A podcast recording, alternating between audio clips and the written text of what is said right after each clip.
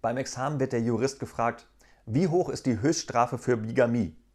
Erwidert der, zwei Schwiegermütter.